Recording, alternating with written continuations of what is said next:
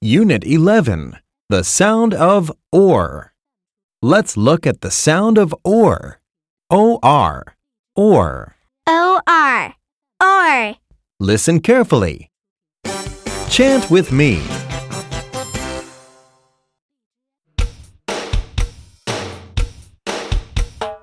O R. Or. Or. O R or or Or. Or. Or.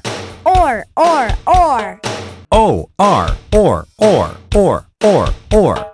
O R or or or or or Now let's chant together.